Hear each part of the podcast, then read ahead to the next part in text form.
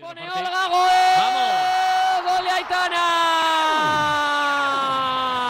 ¡Gol, gol, gol, gol, gol, gol, gol, gol, gol, gol, gol, gol, gol, gol,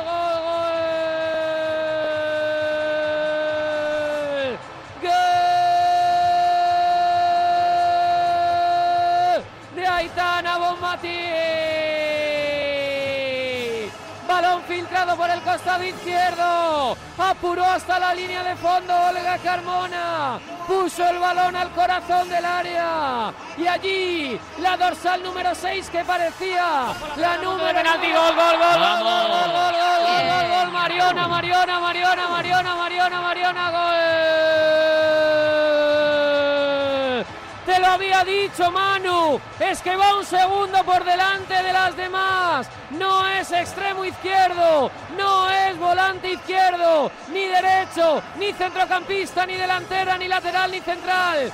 Es futbolista y lo hace todo bien. Balón al punto de penalti. Aparecía Mariona al primer toque, porque lleva el 8, pero podría llevar también el 9. La empuja a las mallas. Cuando crecía Francia, aparece Mariona. Y ahora sí vamos a desplegarnos. Vamos. El partido es nuestro, vamos a ser campeonas. Aitana toca para Laia. Laia levanta la cabeza jugando para Vicky López y final. Vamos. Final del partido.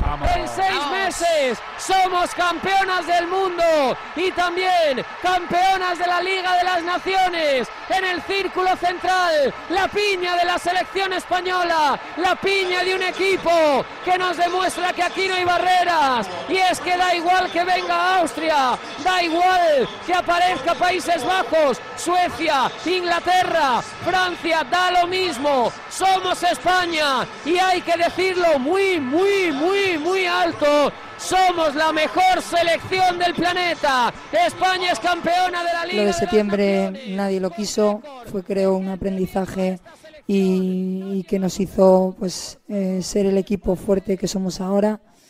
Y bueno, es pasado, como digo, me centro en lo positivo, en lo bueno y, y tenemos que disfrutar toda España del magnífico juego que, que hace este equipo y, y seguir consiguiendo Pues bien, que cada vez que más somos espectadores merecedores del partido. Una primera parte bastante buena, aunque con un poco de imprecisiones. Eh, segunda parte igual hemos tenido menos el balón, ellos lo apretaban más, iban perdiendo, pero hemos seguido sufrir también. Y creo que Para nosotras es un placer poder conseguir títulos aquí con nuestra gente, sentir su, su apoyo y, y yo creo que esto tiene que ir a más y esto se está demostrando que el fútbol femenino es el futuro. Marca Daily. La selección española femenina de fútbol sigue haciendo historia. Después del Mundial en agosto y la clasificación a los Juegos de hace unos días, la Cartuja vivió ayer el postre ante Francia. Las de Monse Tomé se llevaron la Nations League ante su bestia negra gracias a los goles de Aitana primero y Mariona después. Es jueves 29 de febrero, recibe un saludo de Pablo Villa y hoy España se corona en eh, La Cartuja en Marca Daily, el podcast de Marca que te cuenta cada día la noticia más importante. ha dado la sensación de que somos las mejores del mundo. Eh, ha dado la sensación de que España es un equipo que es capaz de ganar prácticamente sin jugar, tampoco un juego brillante, pero sí con una capacidad de controlar un partido absolutamente espectacular. Yo he tenido la sensación a veces de estar viendo al Barça de Guardiola en cuanto al control, en cuanto a empezar a someter a un rival, manejar el esférico, prácticamente no sufrir y ganar de una forma tremenda. Me ha parecido una exhibición de, autoridad de la selección española que ha arrancado su rodillo y ojalá que ya no acabe ni hasta París ni tampoco hasta la Eurocopa de Suiza del próximo verano. Pablo Parra, la voz del eh, fútbol femenino en eh, Radio Marca, nos va a dar las claves de esta Nations League de España. Si a mí tú me dices en septiembre que España iba a ganar la UEFA Nations League con esta sensación y iba a lograr la plaza olímpica ganando 3-0 en semifinales a Países Bajos, yo a esa persona le hubiera dicho que estaba absolutamente loco. Pero al final es lo que tiene tener a las mejores, que no necesitas casi ni construir los mejores contextos y las mejores eh, situaciones, que ellas mismas son capaces de, de poder ganar y creo que también con una muy buena dirección de Monse Tomé han demostrado, pues eso, el golpe encima de la mesa, que encima eh, mandan un mensaje al mundo porque quieren empezar con una dinastía. Les ha dicho a todos los que ven los partidos de, fútbol de, selecciones a nivel femenino que su techo solo lo van a marcar ellas, que no le ven techo a este equipo, con lo cual, pues yo si fuera de otro país me mm, empezaría a buscar la vida para intentar ganar a esta selección porque de momento nadie ha sido capaz de dar con la tecla. ¿Qué cuota de responsabilidad parra tiene en todo esto la seleccionadora Monse Tomé?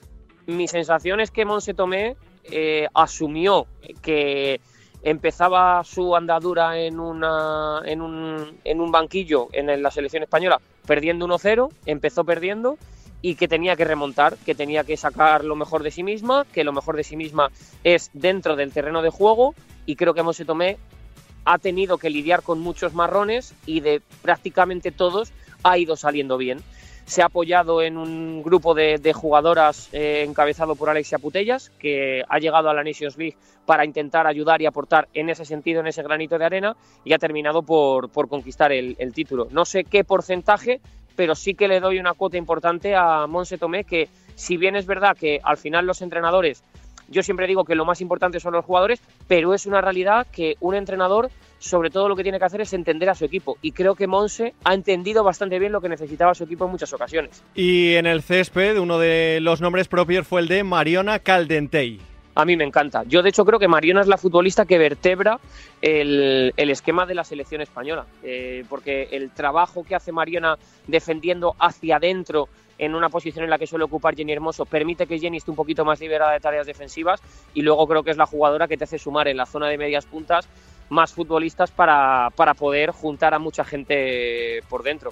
Con lo cual, para mí es la jugadora es verdad que esto es mucho decir, porque está Itana, porque está Alexia, porque está Jenny, porque hay muchas futbolistas, pero para mí es la jugadora por la que se entiende el esquema de la selección española. Y además, eh, récord de asistencia en un partido de la selección femenina en España. 32.657 espectadores eh, tuvieron la culpa a Parra en una nueva demostración de que el crecimiento es imparable. Mira, yo el primer entrenamiento que cubro de la selección femenina es en el año 2017. Eh, veníamos de la anterior Eurocopa en la que solo había habido un periodista que era David Menayo, y en ese entrenamiento de la selección en el año 2017 yo llego y no hay nadie en la grada. No había absolutamente nadie en la grada. Era abierto a prensa, a público y allí no había absolutamente nadie. La selección por aquel entonces eh, ni siquiera jugaba prácticamente partidos amistosos. Recuerdo que aquella preparación fue, si no recuerdo mal, un partido contra el Rayo Vallecano o el Madrid Club de Fútbol Femenino, un amistoso de preparación, un partido de entrenamiento como se les llamaba, y, no iba nadie. el seguimiento era, era minúsculo. De hecho, eh, cuando abrían los campos, pues se hacía pocas veces y ni siquiera era pensable poder llegar a, tocar las, las, cinco cifras, ¿no? Llegar a juntar 10.000 personas en un terreno de juego. Esa barrera se consiguió, esa barrera se superó. Es verdad que todavía está la asignatura pendiente de, la Liga F y de ir poco a poco puliendo también eh, cada vez más afición en, el fútbol de, clubes, pero la selección eh, ha metido en el día de hoy a más de 30.000 personas, que es una cifra, Pablo, absolutamente brutal, que no hay ningún deporte en España, ni masculino ni femenino, salvo el fútbol masculino, que haya metido 30.000 personas a ver a la selección española en suelo nacional, en suelo patrio, que a mí me parece una cifra absolutamente tremenda. Y mira, para no interesar, son 30.000 personas que ya las firmarían muchos en un evento que ellos organizarían.